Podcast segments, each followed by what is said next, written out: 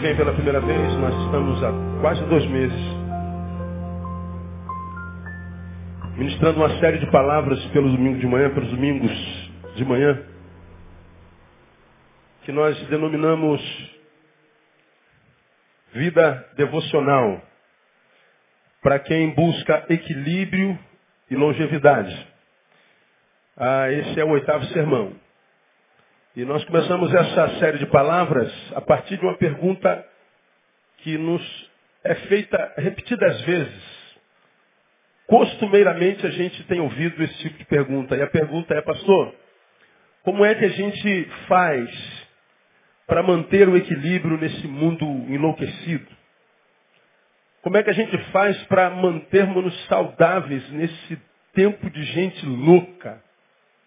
Como é que a gente se mantém íntegro nesse tempo perdido, sem referência? Como é que a gente continua a ser quem a gente é? Como é que a gente faz isso? E a pergunta parte do desespero com o tempo no qual a gente está vivendo. É um tempo de loucuras. E a minha resposta é sempre a mesma. Estabeleça prioridades na vida e as persiga. Não abra mão dela. Como mantermos saudáveis, descobrindo para onde está indo, estabelecendo um alvo onde se queira chegar, não abrindo mão desse alvo, e nesse caminho em direção ao alvo, a prioridade estabelecida, você vai ver gente caindo, gente levantando, gente caindo de novo, gente apostatando, gente se convertendo, gente te traindo, gente te amando, gente matando, gente sendo morta. Você vai ver tudo no caminho, exatamente o que a gente está vendo.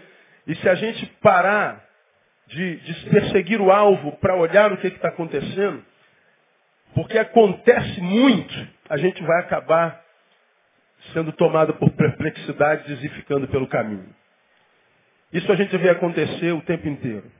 Gente que esteve bem até ontem, mas esteve bem até ontem porque ele não percebia que as adversidades do dia o estava, os estavam matando devagarinho. A gente vai morrendo devagarinho, a gente morre um pouquinho por dia, um, um milímetro por hora. A gente vai sendo desconstruído sem que a gente se aperceba disso. E quando a gente se apercebe disso, nós já estamos prostrados e muitas vezes, como diz o salmista, já adoecemos sem que haja possibilidade de cura. Então, pastor, como é que a gente mantém o equilíbrio? Estabeleça prioridades. E persiga essa prioridade. Jesus nos ensina a estabelecermos prioridades. Mas buscai primeiro o quê? O reino de Deus e a sua justiça. E as coisas serão acrescentadas. Jesus está dizendo, filho meu, mira na cruz, mira no reino, e anda na justiça desse reino, embora você esteja vivendo num mundo de injustiças, de trairagens, de ingratidões, de loucura, de morte. Mira na cruz, mira no reino, anda na justiça desse reino. Mas, mas Senhor, eu tenho tantas coisas a fazer, tantas coisas a conquistar. Esquece as coisas. Cuida das minhas coisas, que das tuas coisas cuido eu. Busca primeiro o reino e as coisas serão acrescentadas. Como quem diz, você é meu filho. Filho meu não corre atrás de bênção.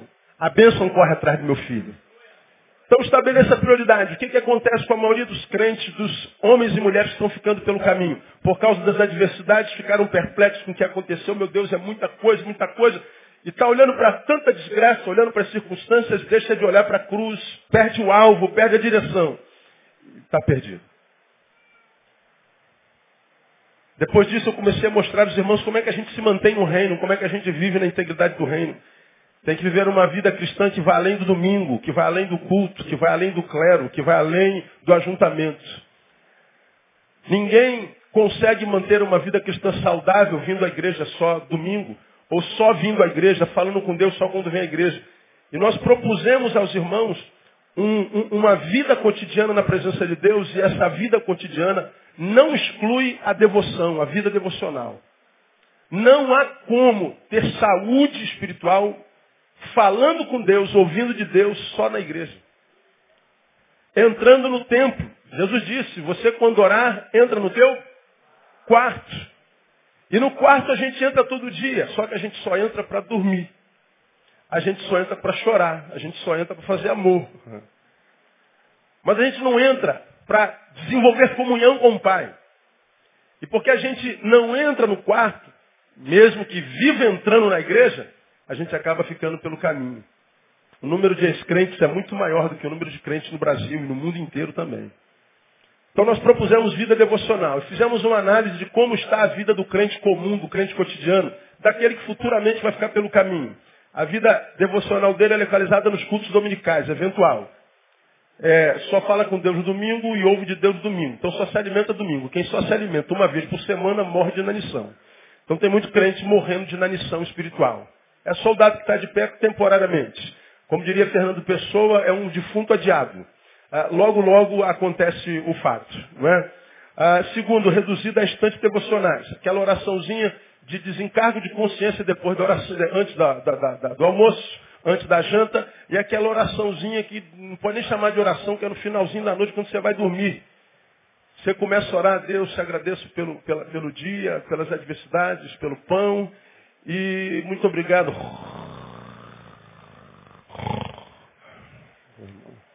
Aí acorda de manhã cedo em nome de Jesus, amém. Pô, não dá, irmão. Essa oração não passa nem, nem do teto da tua casa, cara. Essa é oração de preguiçoso. Essa oração é só desencargo de consciência, não presta para nada. Não há verdade nela. Terceiro, eventos e ajuntamentos eclesiásticos, congressos, campanhas, propósitos e tal. Como crente adora campanha, propósito. Então ele acha que a, a unção de Deus, o poder de Deus, a transformação da vida, a bênção da longevidade, a bênção do equilíbrio, vai acontecer de evento em evento, de congresso em congresso. Aí vocês se viciam em congresso em congresso. E congresso tem que pagar para entrar, né? Hoje se paga para entrar na igreja. E aí você vive de congresso em congresso. De cada congresso tem um apóstolo mais poderoso que o outro, um artista mais famoso que o outro, cujo cachê é maior do que o outro.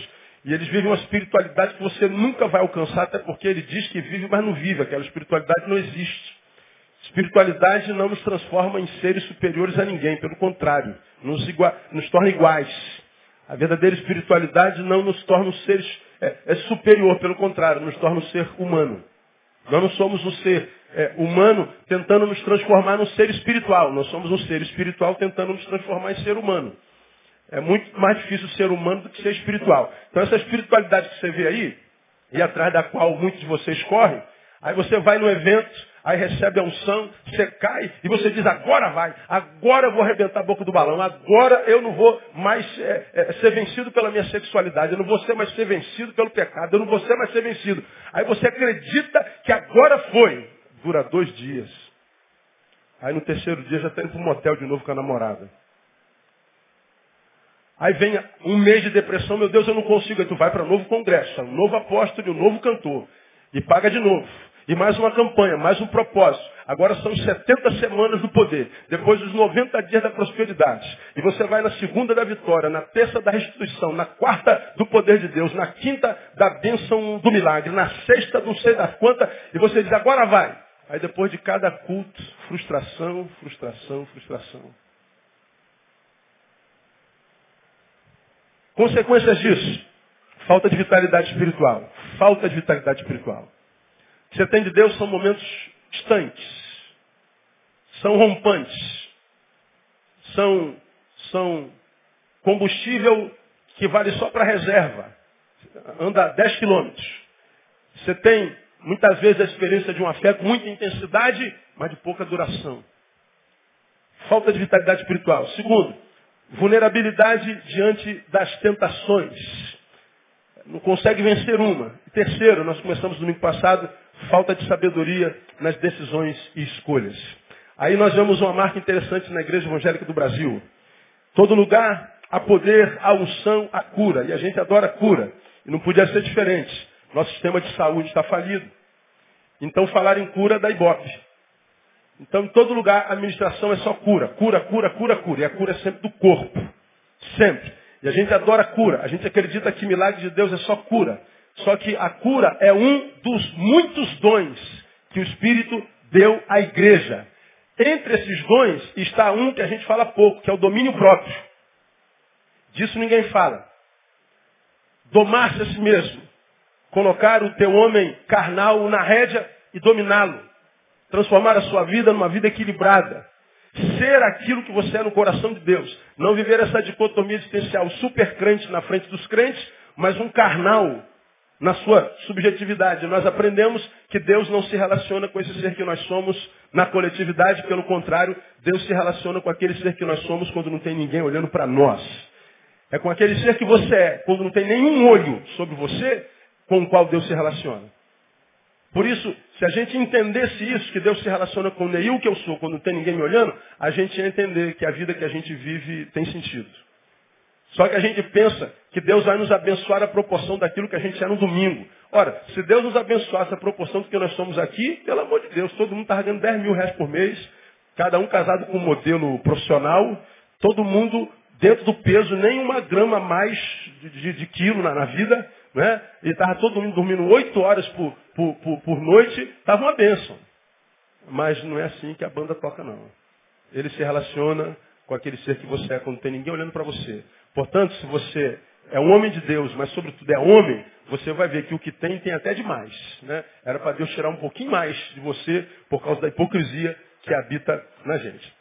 Aí, nós começamos a falar sobre falta de sabedoria nas decisões de escolha.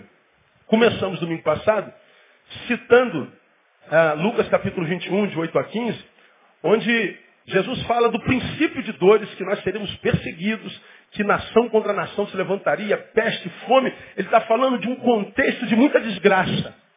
Ele fala de um contexto difícil. E ele diz, olha, essa desgraça toda que vocês verão é só o princípio. Ele está dizendo, dias piores virão, a tendência é piorar. Agora ele está dizendo, fiquem tranquilos, porque quando começar as dores e as perseguições vierem contra vocês, eu lhes darei boca e sabedoria que ninguém vai conseguir resistir. Ele não está dizendo, olha, quando começar a apertar em vocês, eu vou livrar vocês da dores. Vou matar os inimigos de vocês. Vou tirar vocês das adversidades. Não, vou capacitar vocês para sobreviverem a elas. E vou dar boca e sabedoria. E a gente viu que em Atos capítulo 6 começava a acontecer. E aí eu falei para vocês que eu não precisava citar Oséias capítulo 4, quero que você abra em Oséias capítulo 4. E citar o que Osés diz nesse capítulo, que o meu povo está sendo destruído porque ele falta conhecimento. Há muito poder na igreja, há, há muita unção, há milagres também, mas há pouca sabedoria. E a despeito da unção, do poder do milagre que a gente vê acontecendo, o meu povo continua sendo destruído porque ele falta sabedoria. E por que, que a gente tem falta de sabedoria? Porque a gente não tem vida cotidiana com Deus a gente só conhece bem aquele com quem a gente anda constantemente. A gente conhece mais aquele com quem a gente gasta mais tempo. Não há mulher nessa igreja que eu conheça mais do que aquela mulher chamada André Barreto. Porque eu estou com ela todo dia. Durmo e acordo com ela há 24 anos. Tem que conhecer. Ninguém aqui me conhece mais do que a ela. Porque dorme e acorda comigo há 24 anos. A gente conhece alguém à proporção da quantidade que a gente anda com esse alguém. Então quem só se encontra com Jesus domingo vai estar se relacionando com Deus estranho. Não tem vida nele. E o meu povo está sendo destruído porque ele falta conhecimento. Aí, em Oséias capítulo 4, nós vamos parar alguns domingos nele, nós mostramos algumas verdades sinistras. Hoje eu vou mostrar mais umazinha, hoje tem que ser rápido porque tem ceia. No capítulo, ah, no, no capítulo 4 nós aprendemos algumas coisas. Primeira, o Senhor revela que está em litígio com a terra. Versículo 1. Ouvi a palavra do Senhor, vós filhos de Israel. Pois o Senhor tem uma contenda com os habitantes da terra.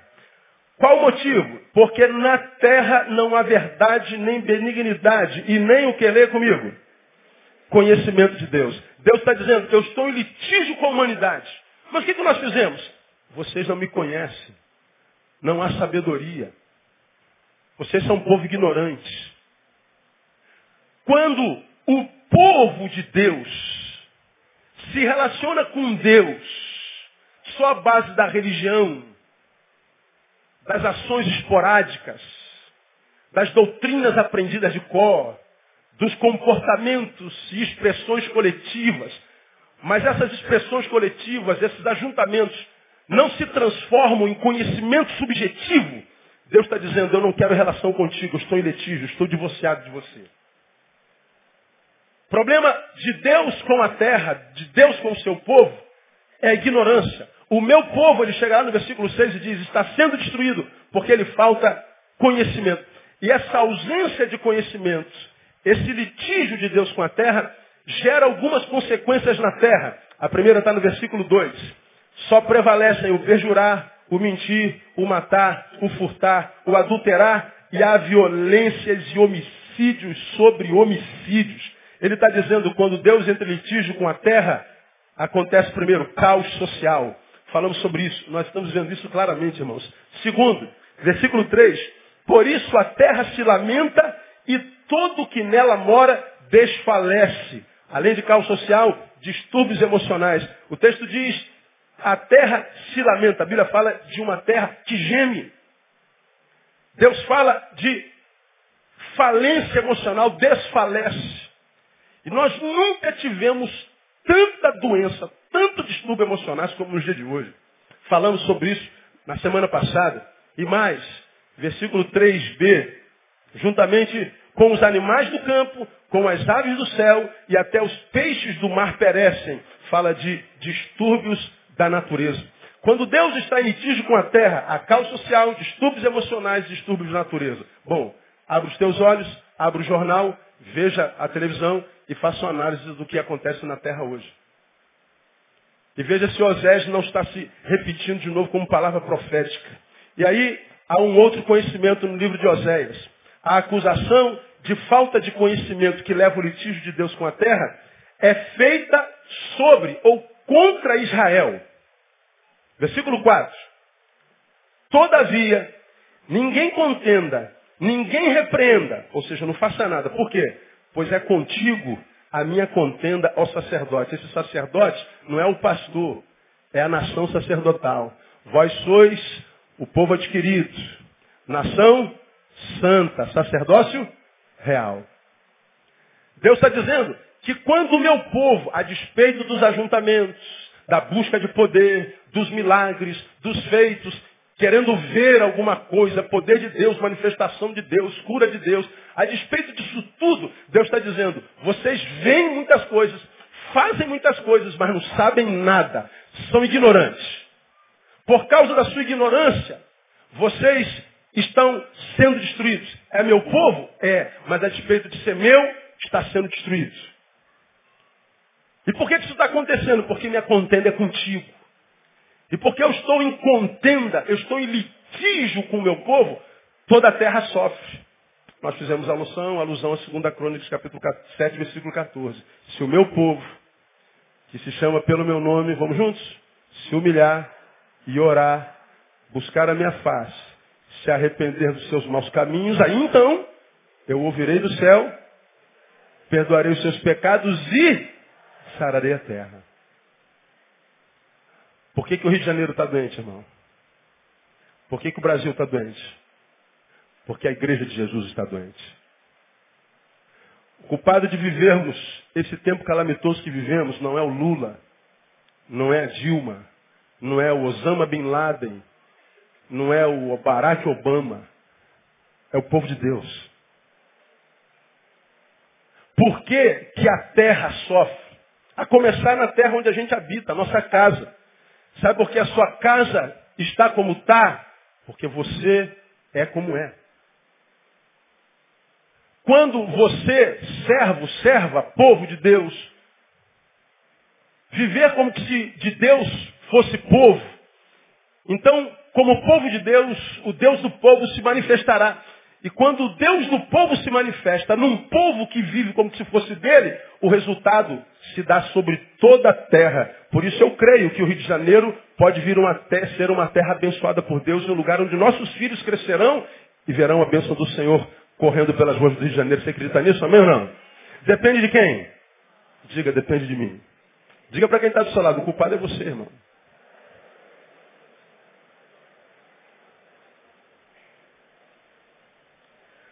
Litígio de Deus é com a igreja, é com o seu povo. Nós vemos no domingo passado as consequências disso na terra. Agora eu quero mostrar a vocês, a partir de hoje, as consequências desse litígio no povo de Deus. Hoje eu mostro só uma consequência. Está aí ah, ah, no versículo 7. Quanto mais eles se multiplicam, tanto mais contra mim pecaram. Eu mudarei a sua honra em vergonha. Você lembra da promessa do profeta que diz assim, que no lugar da sua vergonha, te darei o quê? No lugar da vergonha, no litígio, Deus está dizendo, no lugar da sua honra, te darei vergonha. Você tem acompanhado as redes sociais, irmãos? A briga dos apóstolos? Você tem lido televisão? Dos pastores televisivos? Você acompanha no que está se transformando o evangelho no Brasil? Você tem noção da loucura? Temos credibilidade onde? Quem acredita em pastor? Quem acredita em crente, em você? Agora nós cristãos falamos assim, ah, o diabo está se levantando. O diabo não tem nada a ver com isso não, cara. Isso é o nosso mau testemunho. Porque o diabo ele pode se levantar, mas se você tiver santidade, ele só se levanta para quê? Para cair. Ele não tem esse poder todo que a gente dá ele não. Quem dá esse poder todo a ele é o crente carnal. Você já aprendeu que a maldição do Éden sobre a serpente, Satanás, era que ele comeria o produto do pó da terra. Ele se alimentaria do pó da terra. Você já me ouviu falar sobre isso aqui. Cobra não come, não come pó até hoje. Mas é uma alusão à produção humana. Pó da terra, só para a gente relembrar, você está vivendo, você está andando, você está no dia a dia, no teu desenvolvimento humano e você está produzindo. Você vai caminhando, na tua vida você vai produzindo. Dejetos ou não, ou santidade. Satanás se alimenta do pó que eu vou produzindo. Eu estou caminhando, estou levantando poeira, estou produzindo. A serpente está atrás de mim, bramando como leão, buscando quem possa tragar, se alimentando do que eu faço, se alimentando do que nós produzimos, se alimentando do que a igreja produz. Portanto, cada um de nós tem o diabo do tamanho que merece. Se você vive uma vida santa, tua produção é de acordo com a palavra, o diabo é um diabo que está morrendo de inanição na tua presença, ele é pequenininho. Ele é uma pulga na tua vida. Porque você não alimenta. Porque ele está com fome diante de você. Porque você está sujeito a Deus. Porque você está resistindo a Ele. E quando a gente se sujeita a Deus e resiste ao diabo, o que, é que ele faz? Ele foge de nós. Agora, alguns de nós vivem uma vida podre, uma vida dupla. Uma vida hipócrita, mentirosa. Uma no domingo, outra no sábado à noite. Uma no domingo, outra na sexta noite. Uma na igreja, outra fora da igreja. Vivemos mentira, vivemos a morte. Então a nossa produção é manjar para o diabo. A gente dá um churrasco para ele com picanha maturada todo dia. E aí, o nosso diabo é desse tamanhão. E ele nos esmaga. Aí você vê no mesmo rebanho, na mesma congregação, debaixo da mesma palavra, debaixo da mesma unção, gente que Deus abençoa, abençoa, tudo que faz prospera, tudo que faz cresce, tudo que vai, faz vai à frente e outros na mesma congregação. Nada do que faz dá certo. Nada do que põe a mão brilha. Nada do que planeja acontece. E a gente tem a sensação que Deus tem filhos prediletos. Tem falado sobre isso aqui. Deus não tem filhos prediletos. É por causa da produção de cada um de nós. Cada um tem um diabo do tamanho que merece. Ora, o que o diabo faz no Rio de Janeiro, faz por causa do poder que ele tem e do tamanho que ele tem. E ele é a proporção da produção da igreja. Ele se alimenta dos nossos dejetos. Eu nunca vi, em nenhum tempo da igreja, nem na Idade Média, um povo que se chama de Deus que alimenta tanto a Satanás como agora. Todos nós, em grande escala, temos vergonha de dizermos que somos evangélicos de vez em quando. Dizer que somos de Deus não, mas dizer que somos da religião evangélica nós temos. E por que isso acontece? Porque é, é, é, muita reunião, muito congresso, muito ajuntamento, é muito apóstolo, é muito homem de Deus, é muita estrela, é muito coronel, é muito bambambam, bam, bam, é muito estrelismo. Mas pouca sabedoria, muita ignorância. E o meu povo é meu. Mas a despeito de ser meu, está sendo destruído.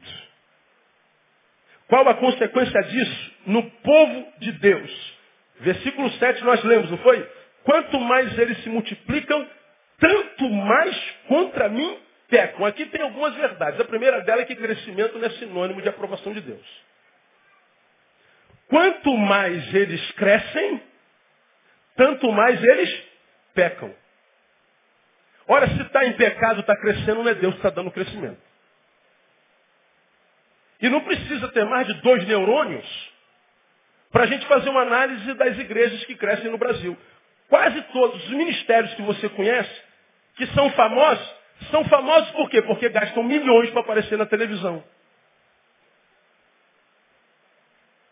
Os pastores da televisão para quem você manda dinheiro, acreditando que vai ser bem empregados, os que vocês é, pedem autógrafo, vão atrás e babam o tempo inteiro, só são famosos porque gastam milhões com marketing.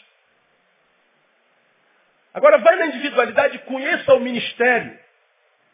Veja a relevância no lugar onde está plantado, veja se há. Vai lá e conheça o trabalho social, o serviço, a influência no bairro onde está plantado, a influência. Veja se a igreja tem tentáculos no bairro e ajuda a melhorar a qualidade de vida do lugar, pelo menos aonde ele está plantado. Quase nunca. Virou igreja de mercado. E a primeira consequência, crescimento sem fruto. Irmãos, a igreja evangélica brasileira nunca foi tão rica e nunca fez tão pouco missões. Nós nunca tivemos tanta mídia e tecnologia de comunicação, mas nunca comunicamos tão pouco. Não há conteúdo.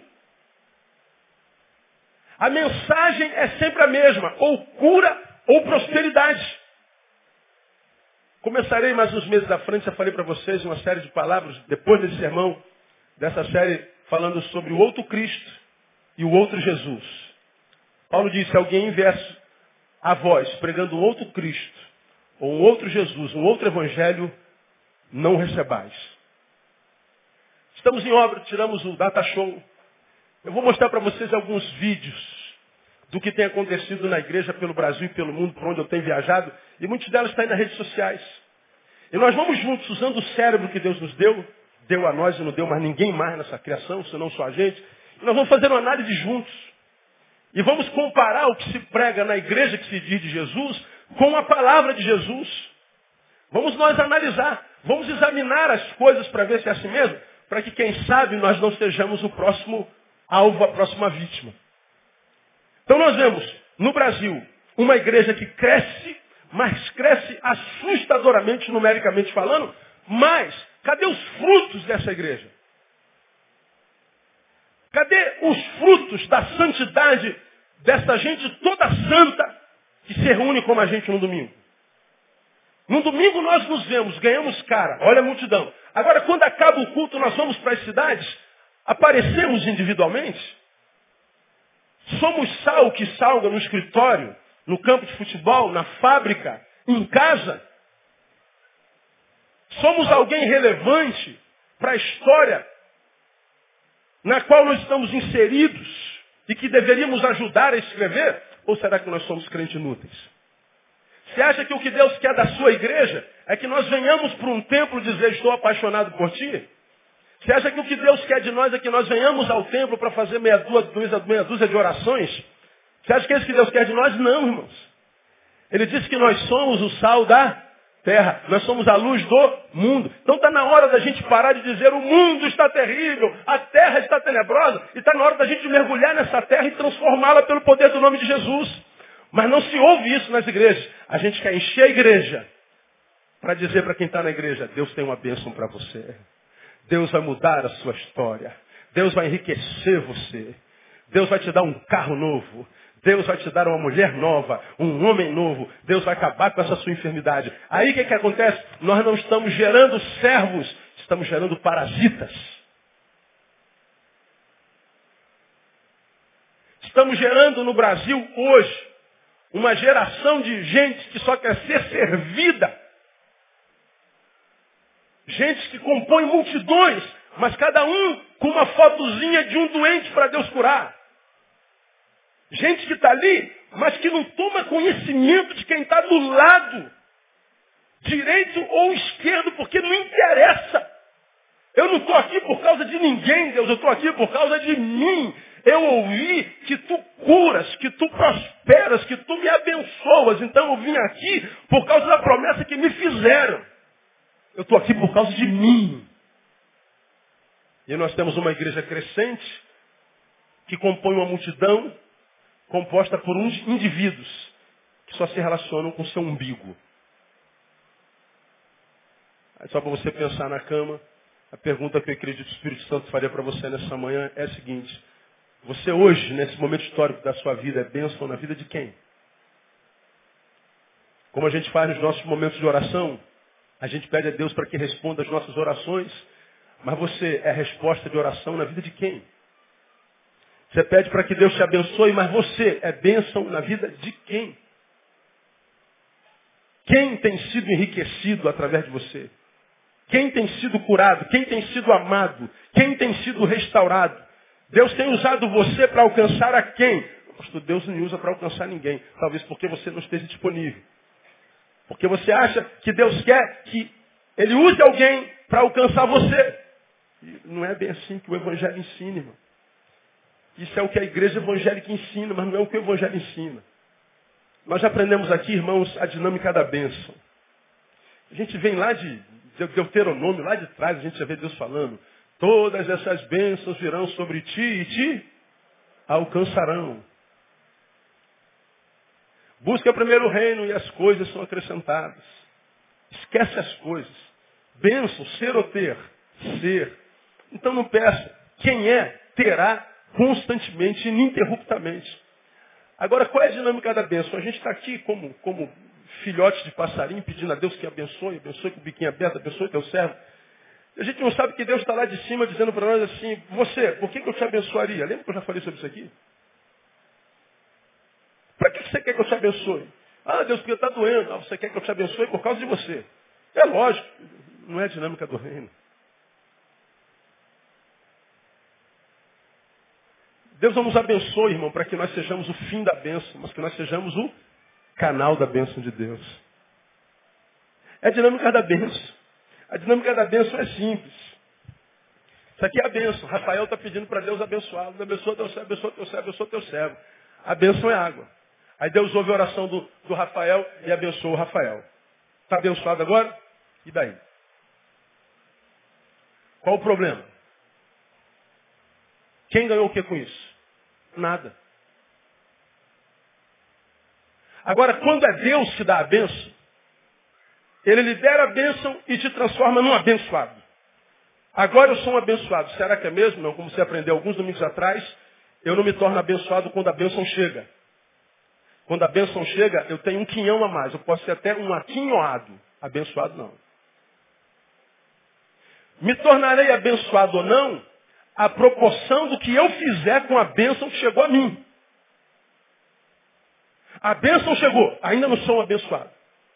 Eu era um sedento que deixei de sê-lo. Ele estava com sede e agora tem água. Não está mais com sede. Já é um abençoado? Não. Ele já avançou. Saiu de sedento para descedentado. Mas ainda não é abençoado. Quando é que ele se transforma numa bênção? Quando ele pega água que ele não precisou beber e compartilha com alguém que está sedento do lado dele. Agora o Rafael se transformou num abençoado. Porque a bênção chegou até ele e não terminou nele, chegou até alguém. Então a dinâmica da bênção é Deus abençoa teu servo. Para que, que você quer ser abençoado? Para que eu possa abençoar alguém. Porque só um abençoado pode abençoar. E quando a bênção chega até você, seja ela qual for, e você abençoa alguém, tua mão esvaziou. Portanto, você pode voltar amanhã e falar, Deus abençoa teu servo hoje de novo. Tu pediu ontem a bênção. Eu te dei o que você pediu. Você está aqui hoje de novo, tô, senhor. Mas a bênção que tu me deste ontem, eu já compartilhei com alguém. Minha mão está vazia. Ah, você já compartilhou a bênção? Já. Então você entendeu a dinâmica. Receba mais. Puf. Você tira o que precisa para hoje. Satisfeito? Agora estou. Então compartilha com alguém e abençoa alguém. Pode voltar amanhã e falar, Deus abençoa teu servo. Mas de novo, Neil, sim senhor, a minha mão está vazia. O que, que você fez com a bênção que eu te dei ontem? Eu compartilhei. Ah, então receba mais. E você tira de hoje. Satisfeito, você abençoa. Pode voltar amanhã. Você pode voltar quantas vezes quiser. A fonte é inesgotável. Agora, qual o problema de nós? De muitos de nós. A bênção chega e a gente, ao invés de abençoar, sai pelos caminhos e vilas dizendo, irmãos, Deus fez isso, Deus fez aquilo, aleluia, eu estou dando testemunho disso agora, me dá uma oferta aí. Nós somos abençoados para abençoar. Lembra do que eu já preguei aqui, está circulando aí no Facebook igual uma, uma epidemia. Quando você descobre que uma pessoa é doceira, o que, é que você espera da doceira? Doce. Quando você descobre que uma pessoa é padeira, o que, é que você espera de um padeiro? Quando você descobre que uma pessoa é abençoada, o que, é que você espera de um abençoado? Benção. Pois é, mas não ensina isso a gente. A gente acredita que nos tornamos abençoados quando a coisa chegou. Não, nos tornamos não. Só nos tornamos abençoados quando a coisa chega. Supra a minha necessidade para hoje, mas eu compartilho essa coisa com alguém, porque tem gente do meu lado, para quem eu nem olho, que tem problemas piores do que eu, mas que não me interessa. Estamos gerando uma geração de crentes parasitas. Que está querendo o tempo inteiro receber de Deus. Mas não é canal de Deus na vida de ninguém. E aí quando Deus diz não, magoei, vou embora. Quero saber mais de Deus não. Quero saber mais dessa igreja não. Estou aqui há um ano não arrumei nada. Porque a gente que se relaciona com o umbigo. Tenho atendido gente no gabinete o tempo inteiro, atendi alguém há 21 anos, nunca vi uma pessoa tão negativa. Quer sair do buraco onde está, mas diz eu não acredito em Deus, não acredito em ninguém, não acredito em pessoas, não acredito em pastor, não acredito em ninguém, para minha vida não vale nada. Falei, pô, então para que você quer viver? Eu não quero viver. Por que você não se mata? Já tentei não conseguiu. Nem para morrer você serve. Agora, se nem para morrer você por que você não tenta viver? Ah, porque não vale a pena, não vale a pena, você não tem coragem. Não vale a pena, você é frouxa. Não vale a pena, ou você é uma covardona. Porque essa sensação de pobre coitado, de miserável, de coitadinho, é só um disfarce para um ser soberbo que está aí dentro, dizendo, eu sou tão grande que eu não mereço essa porcaria de vida que eu estou vivendo. Mas por que, que vive a porcaria de vida que está vivendo? Porque a tua vida não dá sentido na vida de ninguém. Você vive o seu umbigo. Por que, que a vida seria boa contigo se você não é bom com a vida de ninguém? Por que, que alguém sorriria para você se você não sorri para ninguém? Por que você encontraria sentido na vida se você não valoriza o sentido na vida de ninguém? Porque se eu estivesse no seu lugar, diria eu, olha, eu posso estar mal pra caramba, meu, achando que a vida está ruim e é dessa para mim. Mas se eu tenho mínimo de honestidade, eu ia olhar para o lado. Pô, cara, a minha vida está uma M, uma mediocridade. A minha vida está uma porcaria. Eu acho que viver não vale a pena. Pô, mas quando eu olho para aquela pessoa ali, cara, rapaz, a sensação que eu tenho é que ela quer viver 200 anos. Aí eu olho para aquele ali, olha lá, vive sorrindo, aquele cara é mais duro do que eu, meu. Olha aquela ali, gorda, feito uma não sei o quê. Eu estou aqui magrinha. Mas ela está feliz. Eu diria para mim, será que sou eu o problema? Talvez você descobriria que o problema é você mesmo. Mas não, a gente precisa, prefere acusar o mundo, acusar o pai, acusar a mãe, acusar o passado, a omissão de Deus. Não, irmão, é parasitismo. É que a gente quer que aconteça como a gente quer a vida inteira. E não acontece como a gente quer a vida inteira. Esse texto está dizendo que é, é, quanto mais eles se multiplicaram, veja, estão crescendo, mas mais pecam. Crescimento é sinônimo de bênção de Deus. Quanto mais eles crescem, mais pecam. Ou seja, eles crescem, mas não frutificam. Crescimento sem conteúdo. Crescimento sem fruto. Crescimento parasitário. Deus não é Deus de parasitas, irmãos. Teria muito mais para falar, a gente não tem tempo. Vou continuar no domingo que vem. Eu quero dizer para você que está aqui nessa manhã e sofre, está vivendo uma vida que não está gostando de viver. Quero dizer para você que está aqui que está vivendo uma vida que não vale a pena ser vivida. Você que está aqui, que se pudesse aqui não estaria. Se você pudesse, você já teria se matado. Você que está aqui ou na net nos ouvindo e que está vivendo um momento histórico com o qual você nunca sonhou, que tem sido tenebroso. Deus está vendo o que você está passando. E Deus poderia, com um estalo de dedo, mudar a tua história, da noite para o dia, de um minuto para o outro. Mas por que, que Deus não faz? Porque quando a gente dá sem mérito, a gente alimenta um parasita.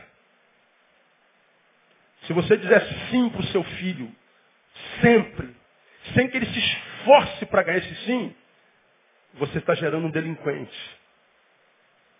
Agora acredita no que eu vou te falar. Deus está vendo, Ele é testemunho ocular do que você está passando. Mas o problema é que você resolveu se posturar como vítima.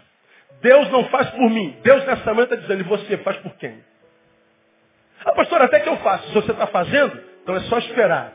A vida vai te devolver isso em dobro no nome de Jesus. Agora, se você continuar sentado, chorando, esperando que Deus tenha pena de você, pedindo que Deus responda a tua oração, mas você não se levanta para ser resposta da oração na vida de ninguém. Se você quer que Deus pegue no colo, mas você não pega ninguém no colo. Se você quer que Deus te ouça, mas você não ouve ninguém com misericórdia. Se você quer que Deus te abençoe, mas você não é bênção na vida de ninguém, vai continuar como está. E pode orar, e pode subir monte, pode fazer campanha, pode dar dinheiro para o pastor que vai continuar como está. Porque não há nada que você possa fazer para Deus que Deus não possa fazer sem você. Não há nada que você possa dar a Deus que Deus já não tenha. Então não é o que você faz para Deus, é o que você faz para aquele a quem Deus ama. Deus ama a gente. E quando você for bênção na vida de alguém, você vai ver que os ares sobre a tua cabeça começam a mudar. Quando você começar a, a, a parar de murmurar e a servir, quando você parar de murmurar e adorar, então louve, está chorando louve, está doendo louve, não importa louve, Resvende, louve, louve, e louvor invade o céu. É isso. Está tudo bem? Glória a Deus. Está tudo mal? Glória a Deus também. Senhor, eu estou vencendo, glória a Deus, eu estou perdendo, glória a Deus. Por quê? Porque não há alegria que dure para sempre, mas também não há dor que dure para sempre. O que Deus nos faz, não faz, para muitos de nós não faz, porque falta postura na gente. Está faltando, irmão, palavra de sabedoria, porque a gente está gerando uma geração de parasitas. Uma noiva de Jesus, como eu já falei aqui, mas que quer lhe dar o golpe do baú. Olha para ele e vê um bolso. Olha para ele e vê um médico. Olha para ele vê um empresário. Você tem que olhar para ele ver um pai. Um amigo. Que já fez tudo que tinha que fazer para que a gente vivesse bem. Ele me ama. Oh, Ele me amou. Oh, Ele me ama. Ele me amou. O que você precisa? Oh, Ele me amou. Oh, Ele me ama. Ele me amou que mais você precisa, irmão? Olha para a cruz, ele te amou. Agora ele está dizendo que a tua vida só vai encontrar sentido quando você der sentido à vida de alguém. Ele só vai encontrar sentido, só vai encontrar sentido na vida quando você transcender o teu próprio umbigo. E descobrir que você pode estar aqui chorando, você pode estar aqui triste, mas é preciso que tenha alguém do teu lado que está pior do que você. E você não liberou sobre ele nenhuma palavra de bênção nessa manhã. Você não olhou para os olhos deles, você não, não, não fez nada por ele nem por ninguém. E quer que Deus faça por você. Mas por quê? Porque a gente está aprendendo no evangelho televisivo da igreja de mercado. Deus vai curar você, Deus vai fazer por você, Deus vai dar você, Deus vai restituir você. Você é o final da bênção. Isso é materialismo crônico. Protágoras nos ensina isso. Diz que o homem é o fim de todas as coisas e todas as coisas convergem nele. Ele é o centro de todas as coisas e todas as coisas convergem nele. Isso é antropocentrismo, isso é materialismo crônico, mas no Evangelho não. O centro é Jesus Cristo. E quando a gente está em Jesus Cristo, Ele restaura a nossa vida e nos devolve a vida no nome de Jesus. Termino lembrando daquela parábolazinha velha do pastor Neil, que ele já repetiu aqui umas centas vezes. Daquele antigo remédio de barata que a gente conhecia como Matox, lembra? Quem lembra do Matox? Sinceramente, Matox. A metade da igreja, o resto tem menos de 30 anos. Matox era um produtozinho que vinha numa caixinha assim preto, cheio de entradinhas. Dentro tinha comida de barata. Tu botava no cantinho da sala, a baratinha vinha passear de noite, nesse calorzão. Aí vinha o manjar dos deuses. Oh, glória a Deus. Dá até para ver a baratinha assim, ajoelhada, agradecendo aos céus pela comida. E ela comia feito um, uma barata que come muito. Morria? Não. Ela saía cantando hino. Aí voltava para casa. Depois de algumas horas, o veneno que ela comeu sem saber que era veneno, já havia contaminado a ela e aquele veneno começava a exalar dela e contaminava e matava não só ela, mas a todas as baratinhas a mulher dela, os filhinhos, os netinhos dela, era uma, um baratacídio. Só ela comia. Mas quando ela voltava, ela contaminava todos. Chamava matox. O evangelho é o oposto, é o vivox. Você estava morto. Se encontrou com Jesus e se alimentou dele. Agora você está alimentado. Ele te dá vestes novas nome novo, te dá um dom, te batiza, te sela com o Espírito Santo, te coloca no seu altar e diz, você está feliz agora? Aí o que, que você responde? Agora eu estou. Aí agora que você está feliz, ele diz, então eu vou te colocar no lugar de onde eu te tirei. E lá do lugar onde ele te tirou, lá das trevas, lá do mundão, mostra para ele, meus filhos o que acontece com a vida que se alimenta da minha carne e do meu sangue. E onde você estiver plantado, você vai gerar vida na vida de todo mundo, no nome de Jesus. Isso é evangelho. Mas o parasita não é assim. Ele vem, ele se alimenta, mas ele não compartilha com ninguém. Portanto, a durabilidade dele no reino é assim, ó, desse tamanho. Vai durar só até vir o esmagamento da vida. Só vem até a dor aguda chegar só vem até a diversidade alcançar. A igreja evangélica no Brasil, por falta de conhecimento, está gerando um exército de parasitas. E quanto mais gente, pior. Porque não ajuda, atrapalha, dá mau testemunho. Leia Osés capítulo 4, que você vai se escandalizar com o que você vai ouvir aqui nos próximos domingos. Você vai ver que Osés capítulo 4 é o retrato da igreja no Brasil. Aí fala de prosperidade, fala de luxúria. Aí fala de dinheiro, de inversão de valores. E você vai ver se não tem a ver exatamente o que a gente está vivendo. Portanto, irmão, é meu povo, mas está sendo destruído porque ele falta conhecimento. Nós temos pedido a Deus que Ele nos abençoe não só com unção, com poder, com milagre. Tudo isso é importante, mas não precisa de nada disso para que a gente seja feliz.